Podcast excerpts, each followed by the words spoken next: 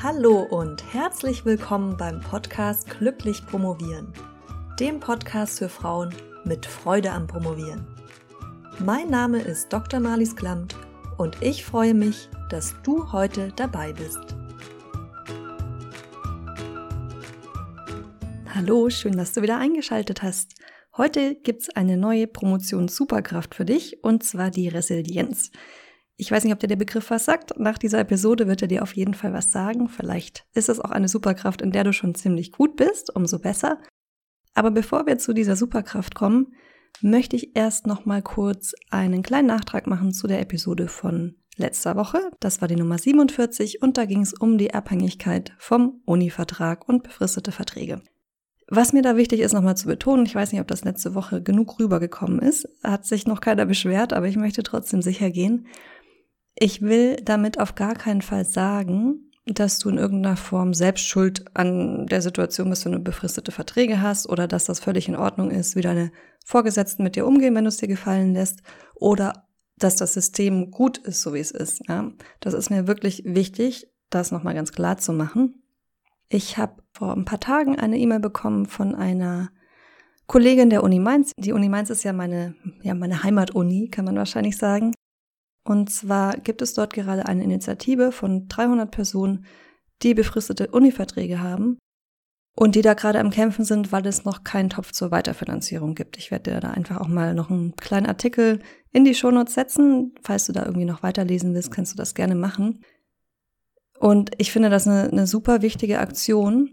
Und ich finde es auch sehr wichtig, generell zu überlegen, wie man was an einem System ändern kann, was in bestimmten Punkten oder in vielen Punkten vielleicht nicht so gut ist, wie es sein könnte oder sollte.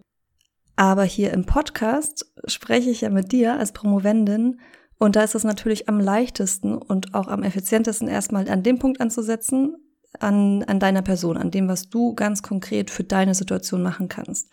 Weil so ein System zu ändern, das kann Jahre dauern, das kann Jahrzehnte dauern und vielleicht tut sich auch nichts oder nur sehr langsam was. Und bis dahin ist deine Dissertation dann hoffentlich auch fertig. Aber ich möchte ja, dass du ganz akut in, den, in der Situation, in der du bist, auch dein Promotionsleben schon direkt verbesserst. Ja. Aber mir ist es trotzdem wichtig, eben nochmal hier auch klarzustellen, dass ich deshalb nicht finde, dass, dass es gut ist, zum Beispiel, dass es so kurze Verträge überhaupt gibt, aber trotzdem, ja, setze ich hier mit dem Podcast an dir und deiner Person an und genauso auch heute bei dem Thema Resilienz.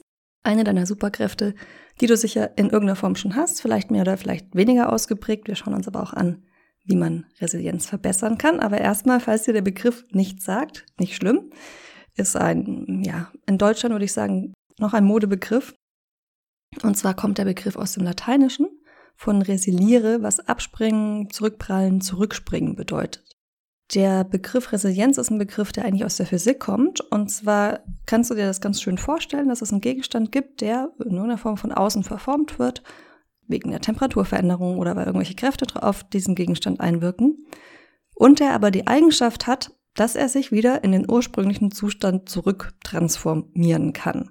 Ja, das jetzt mal von, um jetzt mal von der Physik wegzugehen, könnten wir also sagen, ähm, du kennst sicher diesen Spruch, aufstehen, Krone richten, weitergehen. Ja, also du hast einen ursprünglichen Zustand, du stehst, dann fällst du, weil irgendwas passiert, also einer Krise begegnest. Und dann stehst du aber wieder auf, richtest deine Krone, stehst wieder auf und gehst weiter. Das heißt, du bist wieder in dem Zustand, in dem du vorher warst. In der Psychologie wird Resilienz nun als Ausdruck verwendet, um deine seelische oder psychische Widerstandsfähigkeit auszudrücken. Das heißt, es geht darum, wie gut du Krisen bewältigen kannst. Und Krisen gehören ja leider genauso sicher zur Promotion wie, ja, wie die, die Eier zu Ostern oder der Tannenbaum zu Weihnachten oder wie auch immer, nur weniger schön. Und es ist so, dass jede Person mit Krisen anders umgeht. Und es gibt Personen, da fallen dir sicher auch welche ein, wenn du an dein eigenes Umfeld denkst, die Krisen besser überstehen als andere, die vielleicht richtig schlimme Sachen erlebt haben, auch traumatische Erfahrungen und die das trotzdem für sich gut verarbeitet haben und jetzt ein glückliches Leben führen. Ja.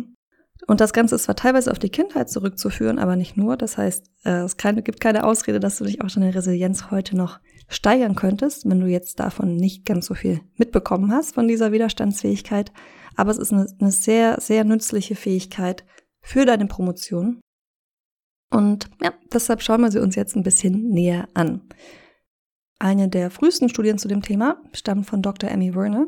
Und ich finde das ganz spannend, wie die überhaupt auf das Phänomen gestoßen ist. Denn sie hat eigentlich nicht danach gesucht, sondern sie war eigentlich damit beschäftigt, wie inwiefern man durch eine schlechte Kindheit auch eine schlechte Zukunft hat, weil man, wenn man in der Kindheit ja, bestimmte Grundbedürfnisse nicht erfüllt worden sind, die Kinder haben, sie kein gutes Umfeld hatten, weil es Alkoholismus in der Familie gab oder was auch immer, wie dann aus ihnen auch erwachsen werden, die keine guten Zukunftsperspektiven haben. Oder wie genauer gesagt, wie sie als Erwachsene auch keine guten Zukunftsperspektiven haben. Ihr ist aber dann aufgefallen, dass es durchaus auch einige Kinder gibt, die unter schlimmen Bedingungen aufwachsen und die aber trotzdem was aus ihrem Leben machen. Und für die hat es sich besonders interessiert. Das finde ich auch nochmal ganz spannend, einfach zu sehen, wie die Forschungsfrage, die man hat, weil die Frage hat sie dann verändert, ähm, beeinflusst, was für Ergebnisse wir bei unseren Studien erhalten, die alle in irgendeiner Form legitim sind, aber die eben einen anderen Aspekt der Wirklichkeit auftun. Also wenn wir uns jetzt zum Beispiel die Wissenschaft vorstellen, sie versucht, die Wirklichkeit zu verstehen, zu entdecken und dreht immer so Puzzleteilchen um. Ja, also immer, wenn es eine Studie gibt, die irgendwas herausfindet, dann wird in diesem riesengroßen Puzzle ein kleines Steinchen, ein kleines ähm, Blättchen umgedreht. Stückchen, Puzzleteilchen, sagt man dazu, ne? Puzzleteilchen umgedreht. So, und wir erkennen mehr von dem Bild und wir erkennen mehr davon, wie die Welt wirklich ist. Aber welches Puzzleteilchen man umdreht, das wiederum bestimmt sich ja dadurch, welche Fragen wir uns überhaupt erst stellen. Und sie hat dann eben ihre Frage ein bisschen verschoben und weil ich dieses Interview so spannend finde, indem ich das nachgelesen habe, werde ich dir das auf jeden Fall auch verlinken, damit du dir, ja, weil ich einfach finde, dass es auch nochmal ganz viel, weil sie auch nochmal ganz viel dazu sagt, wie sie sich als Wissenschaftlerin definiert oder definiert hat, sie ist leider zwischen verstorben, und wie sie, ja, wie zum Beispiel Intuition auch eine Rolle spielt in ihrer wissenschaftlichen Arbeit und ihre eigene Vergangenheit. Aber ja, da möchte ich jetzt nicht zu sehr drauf eingehen. Ich verlinke dir das aber, kannst du dir gerne auch anschauen. Was sind es nun für Persönlichkeitseigenschaften, die Resilienz fördern? Also es gibt einige Faktoren, die Resilienz begünstigen.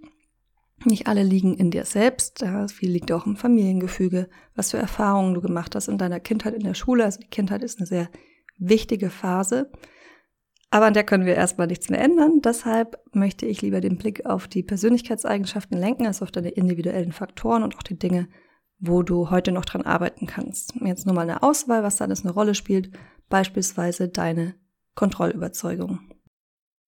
Die Kontrollüberzeugung drückt aus, wie sehr du davon überzeugt bist, dass eine Situation prinzipiell beeinflusst werden kann.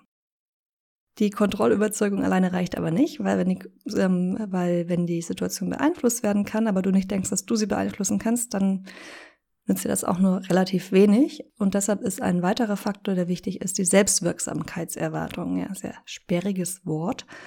Deshalb möchte ich es auch kurz erläutern. Im Prinzip ist es was ähnliches wie die Kontrollüberzeugung, aber es zielt auf dich ab. Also es ist die Überzeugung von dir, dass du deine Situation beeinflussen kannst.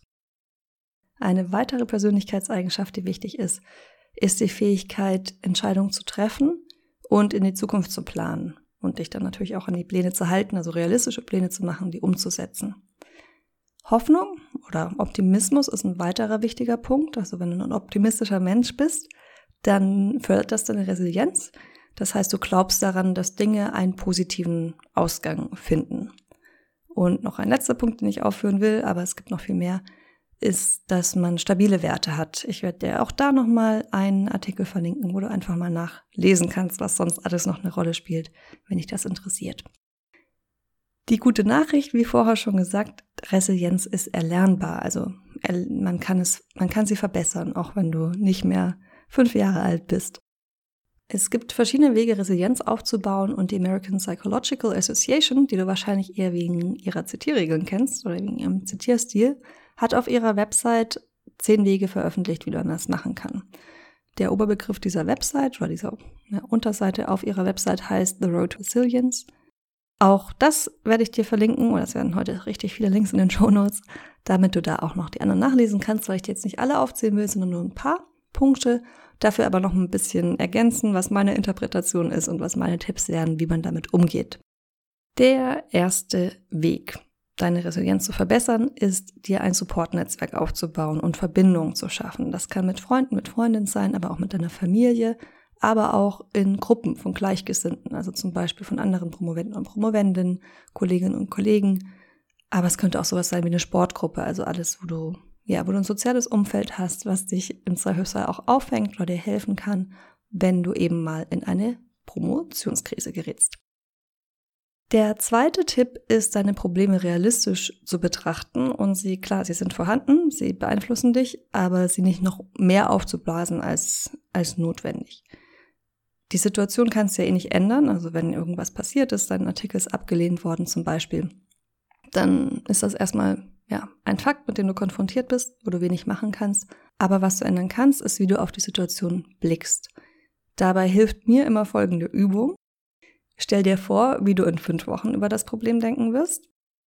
Dann stell dir vor, wie, wie du in fünf Monaten über das Problem denken wirst und wie du in fünf Jahren darüber denken wirst. Und wenn das immer noch keine beruhigende Wirkung hat, dann stell dir von mir aus auch noch vor, was du am Ende deines Lebens über diese momentane Krise denken wirst. Also wie relevant ist die Krise dann noch, wenn du ihr dein ganzes Leben entgegensetzt?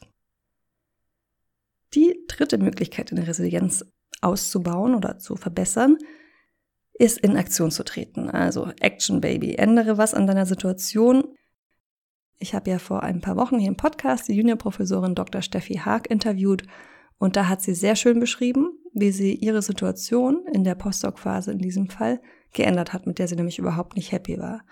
Und mein Tipp hier ist für dich, dir einfach mal eine Liste zu machen mit Möglichkeiten, die du hast, mit der aktuellen Krise, falls du gerade eine hast oder dann, wenn die nächste kommt, dir eine Liste zu machen mit Möglichkeiten, die aufzuschreiben und dann eben einen Plan aufzustellen, der auch durchführbar ist und dann auch wirklich loszugehen.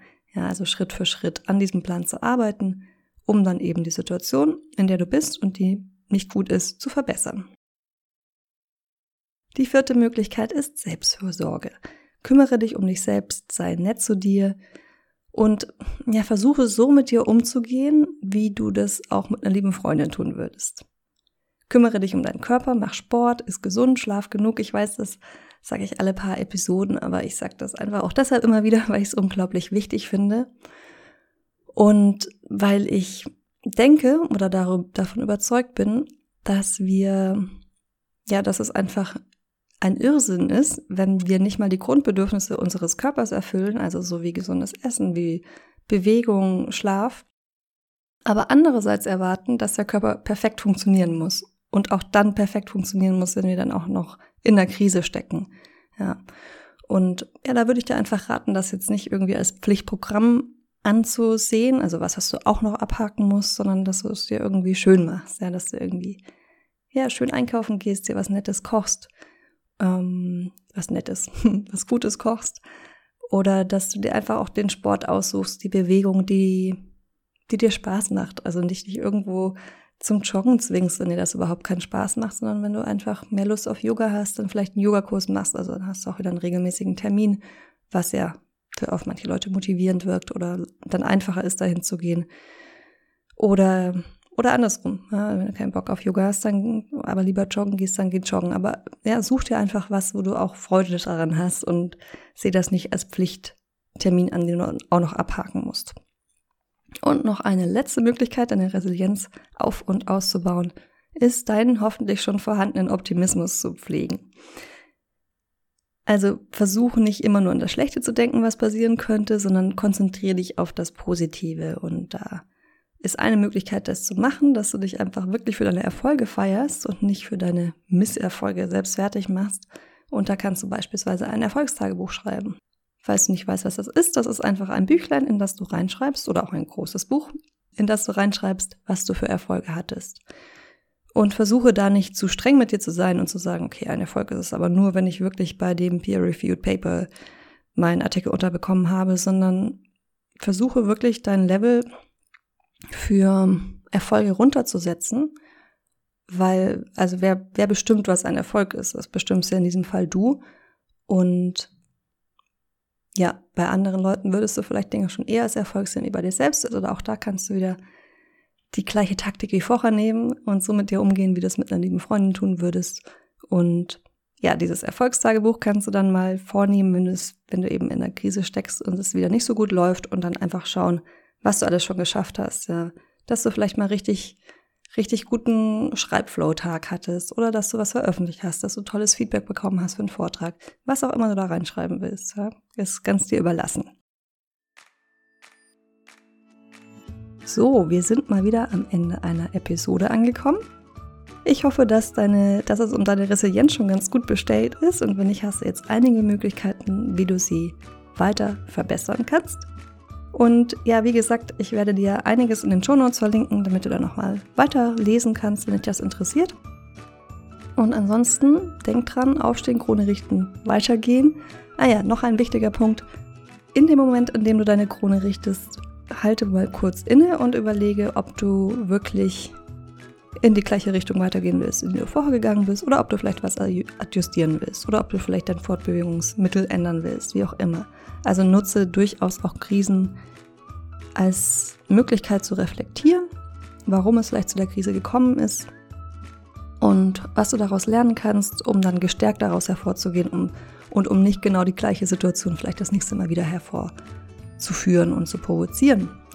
In diesem Sinne wäre es dann also aufstehen, Krone richten, nachdenken und in die neu adjustierte Richtung weitergehen. Ich wünsche dir eine wundervolle restliche Woche. Wir hören wieder nächsten Mittwoch voneinander. Bis dahin, freudiges Promovieren, deine Malis.